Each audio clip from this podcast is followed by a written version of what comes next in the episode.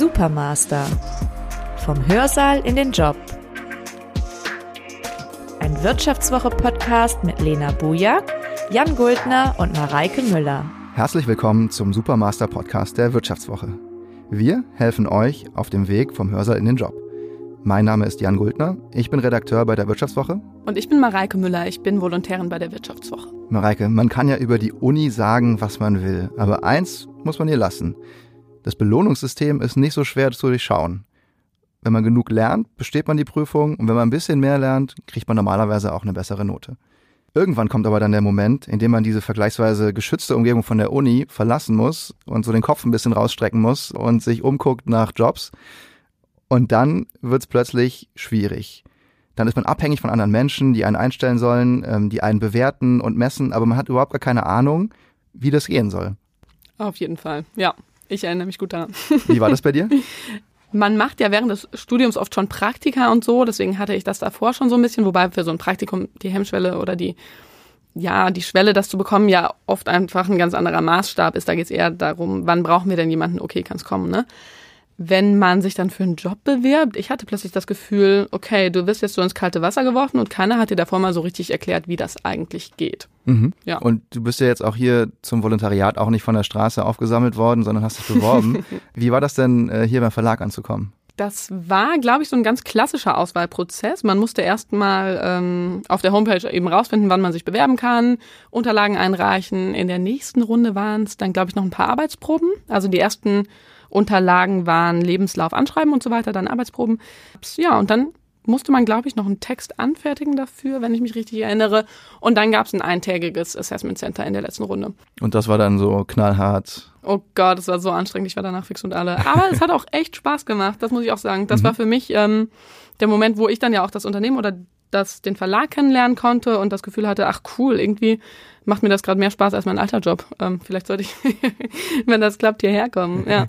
Also ein gegenseitiges Kennenlernen. Okay. Ja, dann überlegen wir doch mal, wie so ein klassischer Bewerbungsprozess eigentlich aussehen kann. Man kann ja eigentlich immer in grob in zwei Teile aufteilen, würde ich sagen. Der schriftliche einerseits zuerst und dann der mündliche. Zum Beispiel bei so einem Assessment Center oder einem Bewerbungsgespräch. Und ich weiß, es ist ein bisschen abgedroschen, aber im Prinzip ist es doch genauso, wie wenn man sich in jemanden verliebt, wenn man jemanden kennenlernt. Da gibt es die Phase, in der man sich noch gar nicht richtig kennt, in der man so denkt, ach, das klingt ja interessant, das könnte zu mir passen, ich melde mich mal. Im Job ja. schreibt man dann halt jemanden an, äh, einen, einen Recruiter an, äh, schickt eine Bewerbung, einen Lebenslauf, vielleicht macht man noch einen Test. Und das Ziel ist immer ja, man will auffallen, man will aus der Masse herausstechen. Klar, ja, es ist so ein bisschen, hey, hier bin ich, ähm, findest du mich auch gut? so ein Liebesbrief ja. ans Unternehmen? Gewissermaßen schon, oder? Macht man doch auch bei einem echten Liebesbrief. So in der Grundschule habe ich das schon gemacht. Ähm, ja. Und dann wird es halt irgendwann auch ernst, dann kommt das erste Date, man trifft sich persönlich. Und bei der Bewerbung heißt es dann, man erfährt, wie die Leute so sind, mit denen man arbeiten würde, man lernt die Chefs und die Kollegen kennen und man versucht bei den Leuten halt auch einen super Eindruck zu machen und irgendwie erstmal cool rüberzukommen und zu sagen, ich bin echt äh, perfekt für diesen Job und eben dann auch wieder überzeugen will. Ich weiß nicht, wie dir das geht. Ich hoffe, ich bin nicht zu, zu sehr geprägt von unserem letzten Gespräch, wo wir über die Liebe zur Arbeit gesprochen haben. Aber ist diese Analogie haltbar?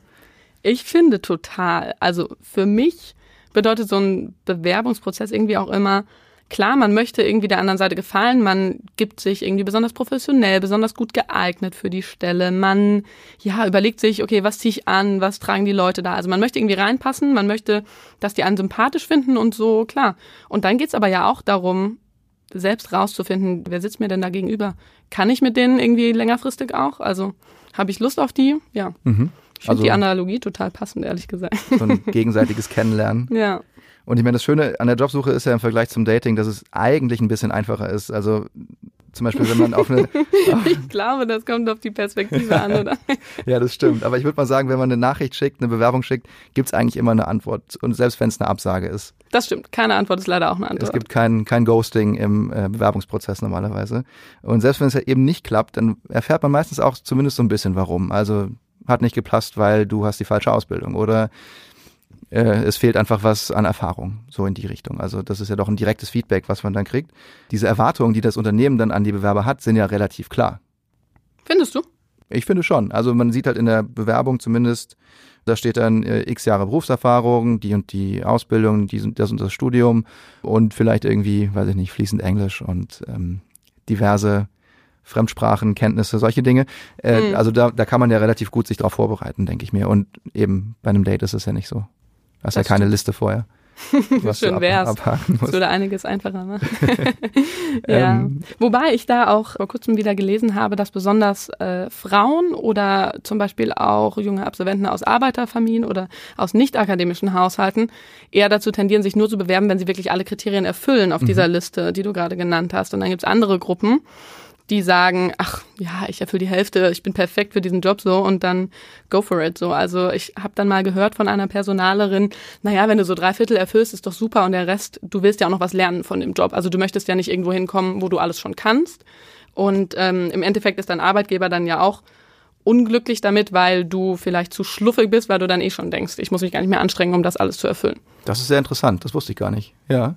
War Ähm, mir auch neu. Ja, insgesamt sind die Anforderungen aber ja meistens wirklich relativ deutlich kommuniziert von Unternehmen. Ich habe mich deshalb auch mal mit ein paar Personalverantwortlichen in Unternehmen getroffen und mit denen drüber gesprochen, äh, was die so erwarten im Bewerbungsprozess von den Absolventen, die gerade frisch von der Uni kommen. Für das erste Gespräch war ich da in Wolfsburg bei Volkswagen. Da leitet Andrea Morgen Schönwetter seit einem Jahr das Recruiting. Die sucht nach der Dieselkrise tatsächlich, äh, so heißt das dort, äh, New People for New Volkswagen. Stand da auf einem Schild in dem Büro. In diesem Jahr alleine 2500 Leute. Die Und- eingestellt werden sollen? Genau. Die Wow, okay. ja. Es gibt natürlich auch Kürzungen, also gerade so in den in bestimmten Werken wird was abgebaut, ähm, aber so in den Bereichen autonomes Fahren, IT, solche Dinge, da suchen die äh, sehr stark. Und ich habe sie gefragt, wie man sich äh, schon in der Bewerbung, im Anschreiben von anderen Konkurrenten um die Stelle abheben kann. Ich glaube tatsächlich, das Allerwichtigste ist, dass man nicht so stand, also äh, gerade in, ich habe früher immer äh, Bewerbertrainings mit, äh, mit Studenten gemacht und ich glaube, das Allerwichtigste ist, dass man sich immer mal kurz in den Recruiter hineinversetzt, was kann der denn aus dem, was ich da schreibe, tatsächlich rauslesen. Ja? Äh, oft denkt man, ah, ich schreibe jetzt nicht zu viel, aber dann kann man sich gar nicht vorstellen. Dann schreibt man, ich habe ein Praktikum im Controlling gemacht. Super. Danke. Da weiß man trotzdem ja. noch nicht, was, wa- was derjenige da gemacht hat. Also ich glaube, es geht tatsächlich darum, erstmal sich wirklich anzuschauen, was ist in der Stellenausschreibung gefordert, also was brauche ich tatsächlich, was soll ich mitbringen und darauf zu reagieren und dann das, was ich gemacht habe, konkret zu beschreiben. Also ich brauche jetzt auch keine Abhandlung da schreiben, aber trotzdem mal konkret sagen, was habe ich denn da gemacht? Was war denn wirklich meine Verantwortung? Weil eben sehr oft erlebe ich, dass man dann einfach nur schreibt, ich habe ein Praktikum in der und der Abteilung gemacht. Okay, kann man sich nichts drunter vorstellen, weiß ich nicht, ja. Also beim Controlling zum Beispiel würde man dann, äh, was würde man dann sagen? Also was auch immer man, wa- wa- was auch immer man da erstellt hat, ob man irgendwelche Tabellenauswertungen gemacht hat zu bestimmten Vorgängen, also wirklich konkret. Man kann ja auch, ähm, man kann ja auch noch mal gucken. Meist, die meisten kriegen ja auch trotzdem ein Zeugnis. Da steht ja meistens drin, was es ist. Nur, das ist genau der Punkt. Der Recruiter soll ja auf den ersten Blick möglichst sehen, ah, den gucke ich mir weiter an. Wenn der also nur steht, ich habe ein Praktikum im Controlling gemacht und dann muss ich erstmal irgendwie weiter gucken, ah, da hängt auch ein Zeugnis von dem Praktikum dran, dann schaue ich mir mal an, was der da gemacht hat. Nehmt denen bitte die Arbeit ab, ja, weil eben gerade weil viele Bewerbungen kommen, sollte man ja möglichst gucken, dass man sofort raussticht, ja, und sofort diese Hard Facts, also das, was ich gerade kann, gerade bei Studenten, die noch nicht so einen riesen Lebenslauf und eine riesen Berufserfahrung haben, die Sachen, die man schon gemacht hat, die sollte man tatsächlich auch rausheben. Und auch zum Beispiel so andere Themen, wie wenn man irgendwas im, in irgendwelchen Vereinen, Organisationen etc. gemacht hat, wo man sich so engagiert und da auch tatsächlich äh, spezielle Aufgaben übernommen hat, ruhig auch mit reinbringen. Das finde ich auch immer ganz wichtig. Ich glaube, da kann man ja auch fantasievoll werden. Geht, geht man dann irgendwann auch so in die Richtung, man übertreibt es vielleicht? Also wenn ich jetzt sage, ich habe im, weiß ich nicht, im, im Kaninchenzüchterverein irgendwie drei Hasen äh, versorgt, schreibe ich dann hin, ich bin irgendwie nicht in einer Charity-Organisation tätig gewesen, habe mich um für Tierrechte eingesetzt. Also wo, wo findet man, wie findet man da so eine Balance?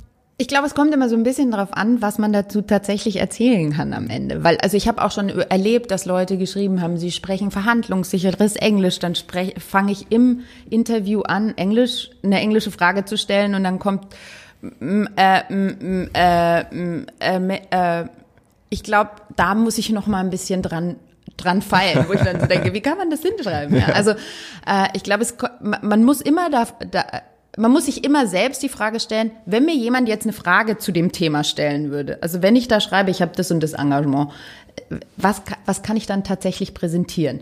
Und ich glaube, jeder fühlt sich irgendwie schlecht selbst und auch derjenige, der dann die Frage stellt, wenn man irgendwie ertappt wird, dass das jetzt ein bisschen auf, sehr aufgebauscht ist. Ich glaube, man kann alles gut mit reinbringen, wo man sich selbst wohlfühlt und sagt, ja, das habe ich gemacht. Da habe ich auch selbst für mich was rausgezogen. Also jetzt, ob das jetzt bei den drei Kaninchen, was auch immer das ist, wenn ich mich da tatsächlich äh, irgendwie gemerkt habe, ich kann mich total gut kümmern und ich bin verlässlich und keine Ahnung, dann kann man vielleicht sowas auch mit reinnehmen.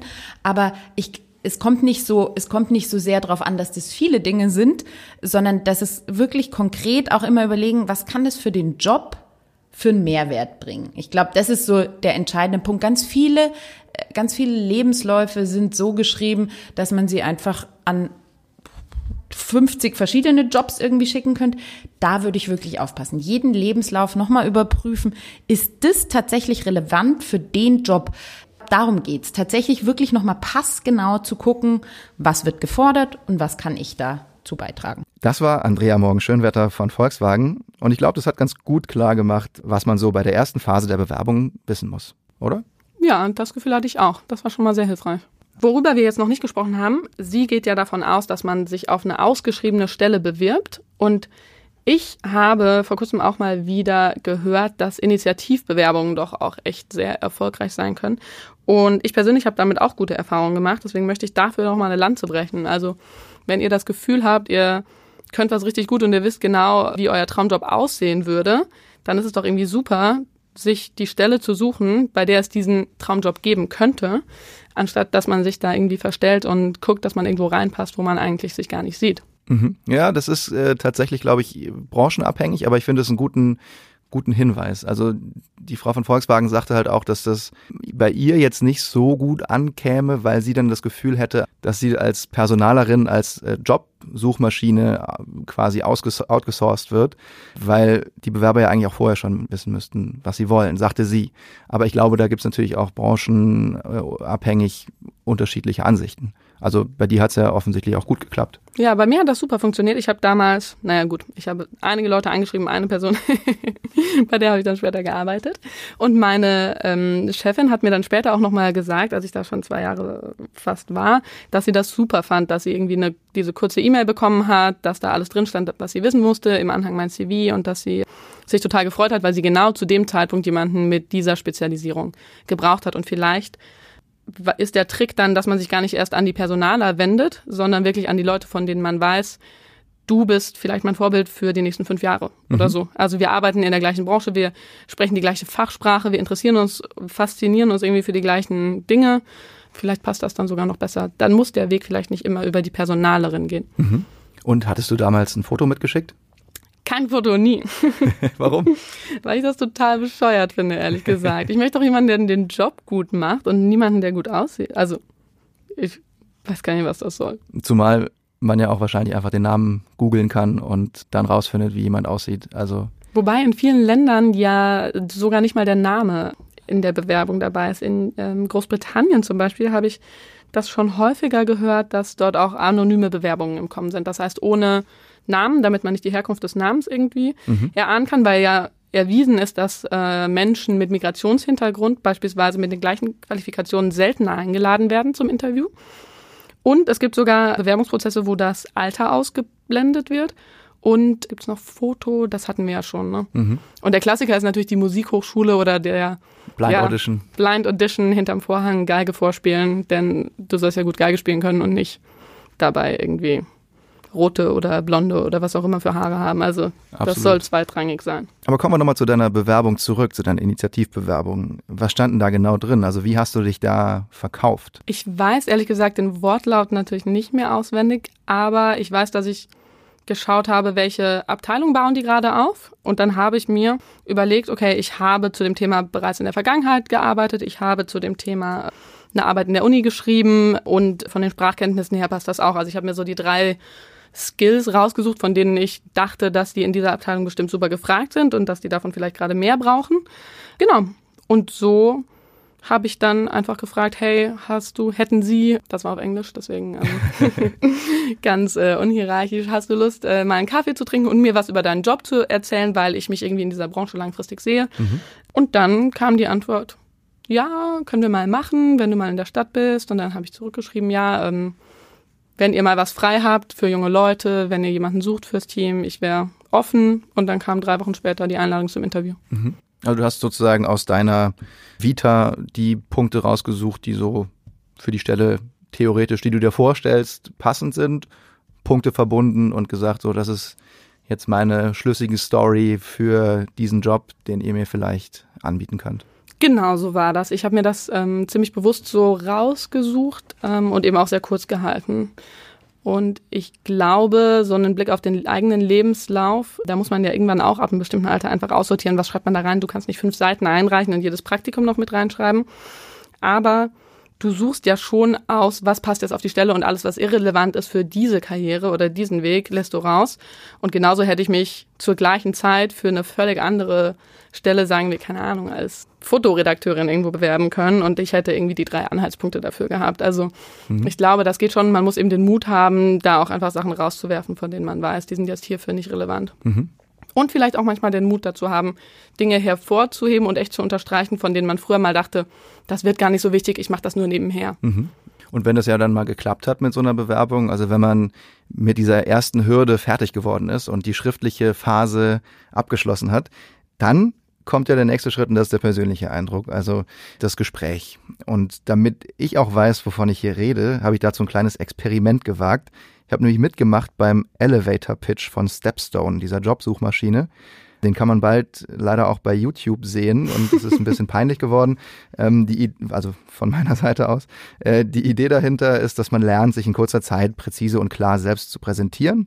Die treiben das da so ein bisschen auf die Spitze, indem sie sich, äh, indem sie dich dann in den Düsseldorfer Fernsehturm, den Rheinturm stellen, in den Aufzug direkt und äh, mit dir in diesem Aufzug steht dann eine Recruiterin. Und die drückt dann den Knopf ins oberste, oberste Stockwerk. Ab da hat man dann 53 Sekunden Zeit für seinen Pitch. Ich sollte mich dann auf den Job des Redakteurs bewerben, den ich ja zum Glück schon habe. Weiß nicht, ob ich den so gekriegt hätte. Und bei mir klang das dann so. Hi, ich bin Jan, 32 Jahre alt und ich würde gerne Redakteur werden. Ich glaube, ich kann das gut, weil ich das zum einen schon seit ein paar Jahren mache, zum anderen aber auch, weil ich mich für alles Mögliche interessiere, für alle Themen, äh, die bei der Wirtschaft, äh, in der Wirtschaft interessant sind. Ich schreibe über äh, die therapeutischen Effekte und Marktchancen von Magic Mushrooms. Ich beschäftige mich mit dem Gender Pay Gap in Island. Ähm, ich glaube einfach, dass diese Art von Neugier in dem Job super ist.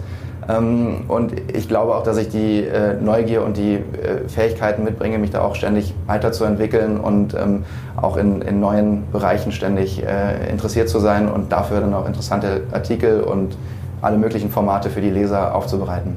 Das ist schon ganz witzig, dieser kleine Elevator-Pitch. Aber warum fandest du das jetzt so peinlich?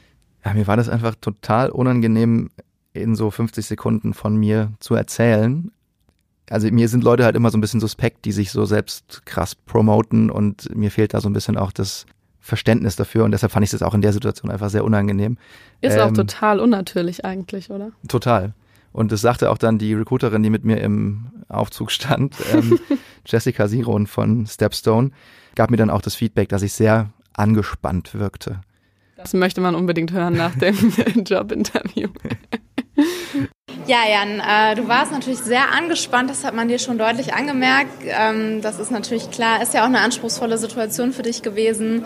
Ähm, von daher alles gut, völlig normal. Äh, das zeigt ja auch, dass dir die Sache wichtig ist, dass dir der Job wichtig ist. Ich finde das immer sehr gut in Gesprächen, wenn man merkt, dass der Bewerber nervös ist. Ähm, ich fand insgesamt hast du dich sehr gut geschlagen. Was ich sehr gut fand, war tatsächlich, dass du sehr konkret darauf eingegangen bist, warum du der Richtige für die Stelle als Redakteur bist, ähm, was deine Motivation ist, hast auch bereits deine Erfahrung mit eingebracht. Sehr, sehr wichtig in einem Gespräch. Was mir ein bisschen gefehlt hat, war die persönliche Note. Welche Soft Skills bringst du mit? Das könntest du beim nächsten ähm, Mal ähm, auf jeden Fall auch nochmal mit einbringen. Ansonsten insgesamt, äh, wenn ich dich auf einer Skala von 1 bis 10 ähm, einstufen müsste, würde ich dir eine sehr gute 7 geben. Und was kann man gegen diese Nervosität jetzt tun? Eigentlich nicht so viel. Und man sollte das auch eigentlich nicht, laut Jessica Siron. Die sagte nämlich, wenn sie das Gefühl hat, jemand ist nervös, dann merkt sie, derjenige interessiert sich wirklich für den Job, will den wirklich haben. Und in dem Sinne ist es auch verständlich, dass man, dass man nervös ist. was man halt machen kann, ist mal ein bisschen durchatmen, mal ein Glas Wasser trinken oder ein, vielleicht nicht unbedingt einen Kaffee, um noch nervöser zu werden, vielleicht eher einen Beruhigungstee. Aber an sich einfach klar damit umgehen und sagen, ich bin echt ein bisschen nervös und es ist leider jetzt ein bisschen schade so. Ich, äh, ist ja auch sympathisch. Und ich habe Genau. auch gelesen, dass Adrenalin ja die Konzentration fördert. In Ah. dem Sinne ist es vielleicht gar nicht so schlecht, wenn man ein kleines bisschen nervös ist. Absolut. Man sollte halt noch irgendwie ein, zwei Worte rausbekommen. Das wäre, glaube ich, ganz wichtig. Und was ich auch noch sagte, ist, dass äh, das Gegenteil ein bisschen verdächtig ist. Also wenn du halt irgendwie da in aller Ruhe reinkommst und super entspannt bist und irgendwie so tust, als bräuchst du den Job nicht, dann ist sie auch so ein bisschen skeptisch, warum gerade du diesen Job dann haben solltest. Und vor allem wichtig ist sowieso, sagte sie, dass man vorher ein bisschen übt. Dass man einfach so diesen, so einen Pitch, muss jetzt nicht 50 Sekunden, kann auch drei Minuten sein, warum man selbst diesen Job haben sollte, warum man die richtige Person ist, damit man das so ein bisschen übt. Eine der Fragen, vor denen viele Bewerber ja mal Angst haben, oder das kenne ich so aus meinem Freundeskreis, also da, ja, keine Ahnung, nach dem Studium, zwischen Jobs, chillt man mal so eine Weile, macht erstmal nichts und ähm, versucht mal wieder irgendwie sich zu orientieren, Urlaub, keine Ahnung. Wie verkauft man das? Da sollte man ehrlich sein. Also man kann durchaus sagen, ich war jetzt wirklich im Urlaub vier Wochen zwischen diesen zwei Jobs, kein Problem. Man muss halt nur ein bisschen argumentieren können, warum man das gemacht hat.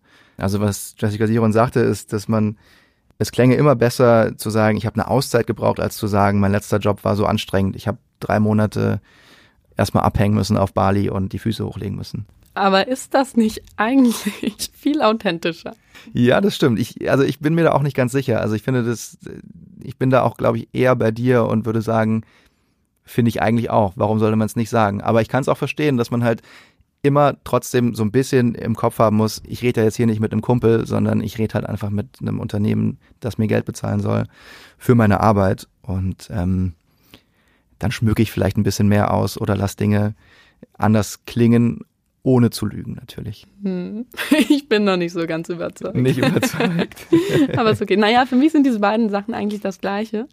Ähm, nur das eine ist so ein bisschen ausgeschönt und im Endeffekt, die sind ja auch nicht doof. Die checken das ja auch, wenn ich jetzt sage, ich habe eine Auszeit gebraucht, ähm, um mich neu zu orientieren und auf mich selbst zu konzentrieren, wissen die ja auch.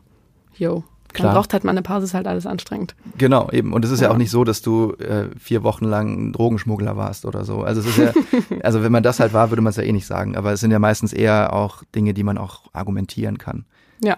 Und äh, wo du recht hast, die werden halt auch richtig geschult in solchen Dingen. Also die Jessica Siron sagte, sie äh, hat regelmäßig solche Schulungen in Sachen, wie finde ich eigentlich raus, ob mich jemand hier verarscht oder nicht.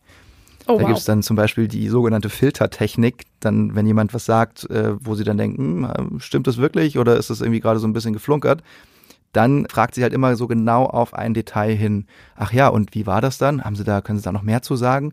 Und dann wird sozusagen immer weiter runtergefiltert, wie viel von diesen Details er noch oder sie noch weiß und ähm, ja, dann kann man irgendwann sagen, okay, da ist wirklich was dran oder das war einfach nur irgendwie ein tolles Buzzword, ich bin irgendwie wahnsinnig teambewusst oder bin super digital native und so und dann, äh, dann merkt sie halt, dass es entweder es stimmt oder es stimmt halt eben nicht.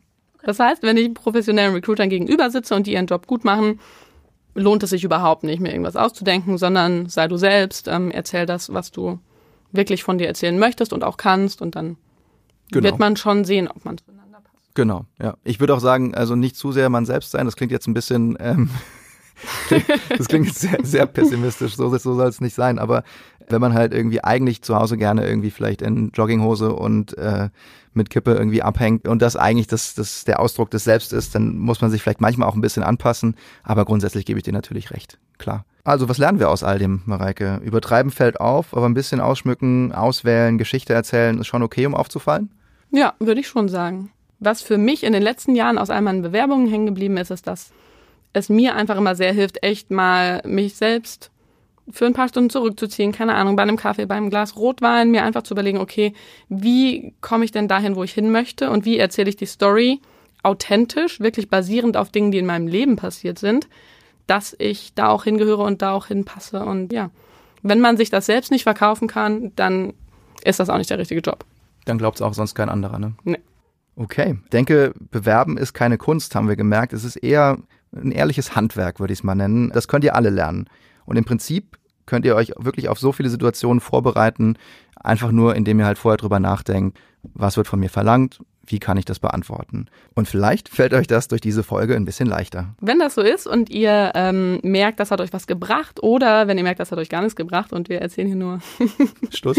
Stuss, Unfug ähm, und ihr habt die wahren Tipps, weil ihr gerade vor kurzem was ganz Krasses äh, erlebt habt, dann e-mailt uns das gerne. Die E-Mail-Adresse findet ihr in der Folgenbeschreibung. Genau, und auch ansonsten freuen wir uns wie immer auf Anmerkungen, Tipps, ähm, ja, Folgewünsche und so weiter. Wunderbar. Vielen Dank fürs Zuhören und bis zum nächsten Mal. Tschüss. Ciao.